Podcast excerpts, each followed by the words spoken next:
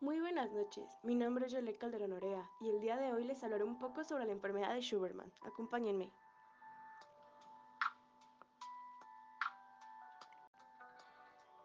La enfermedad de Schuberman, también conocida como sifosis de Schuberman o sifosis idiopática juvenil de la columna vertebral, es un trastorno esquelético autolimitado de la infancia. Esta es una sifosis aumentada, redondeada y fija que se desarrolla en los años de la pubertad, aunque también se pudo haber presentado desde mucho antes. Esta enfermedad es una deformidad en la cuña de una o varias vértebras, que también llegan a mostrar otras alteraciones radiográficas.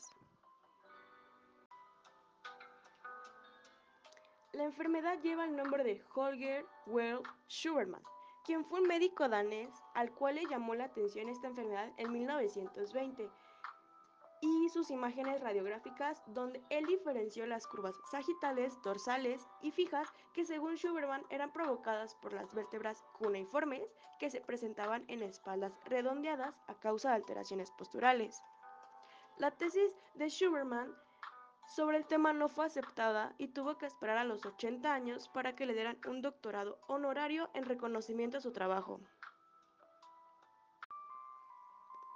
A pesar de que este proceso no es raro, su etiología no ha sido establecida desde su descripción en 1920 y se han publicado multitud de trabajos con hipótesis etiológicas muy diversas. Se han descrito y documentado alteraciones metabólicas, endocrinas, desequilibrios del crecimiento, etc. Las dos teorías clásicas que más interés despertaron sobre esta enfermedad fueron la del propio Schuberman y Shermold. Para Schuberman, la enfermedad sería una osteocondritis o necrosis avascular de los núcleos de osificación secundarios en forma de anillo situados en las plataformas cefálicas y caudal de los cuerpos vertebrales, a los que él consideraba epífisis secundarias, que afectaba el crecimiento de los cuerpos. Lo descrito por Schuberman sería un proceso similar a otras osteocondritis como las descritas por Legg, Kell, Parters y por Sever.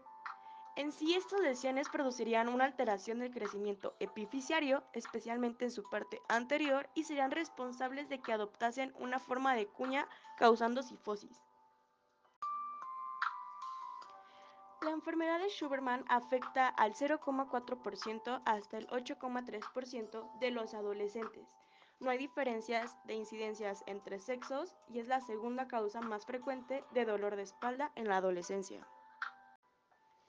Existen dos tipos de enfermedad de Schuberman, el tipo 1 que afecta la zona dorsal y es el más frecuente, y el tipo 2 que afecta la zona lumbar y se caracteriza por una pérdida de la lordosis lumbar.